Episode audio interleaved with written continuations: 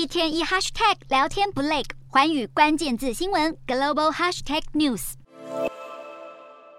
面对万物皆涨的时代，民众荷包缩水，购买任何生活必需品都需要精打细算。在经济惨淡的情况下，照理来说，执政的民主党选情应该不乐观。但根据《华尔街日报》最新民调，民主党以百分之四十七的支持率小赢共和党的百分之四十四。共和党在三月民调是以五个百分点的差距领先。民主党的支持度反攻，主要原因就是堕胎议题。根据最新民调，有超过半数选民表示，美国最高法院取消宪法对堕胎权的保障，使得他们投票意愿更强。而在美国选民对堕胎议题的感受更强烈之下，民调还发现一些女性族群更明显导向支持民主党。种种迹象显示，目前选情反而是对共和党不利。尤其日前遭联邦调查局 FBI 搜索佛州寓所海湖庄园的前总统川普，也可能导致中间选民选票流失。因此，熟知川普思维的人士告诉 CNN，川普考虑等到十一月其中选举后才会宣布第三度投身总统选战，因为他正设法克服应接不暇的法律问题，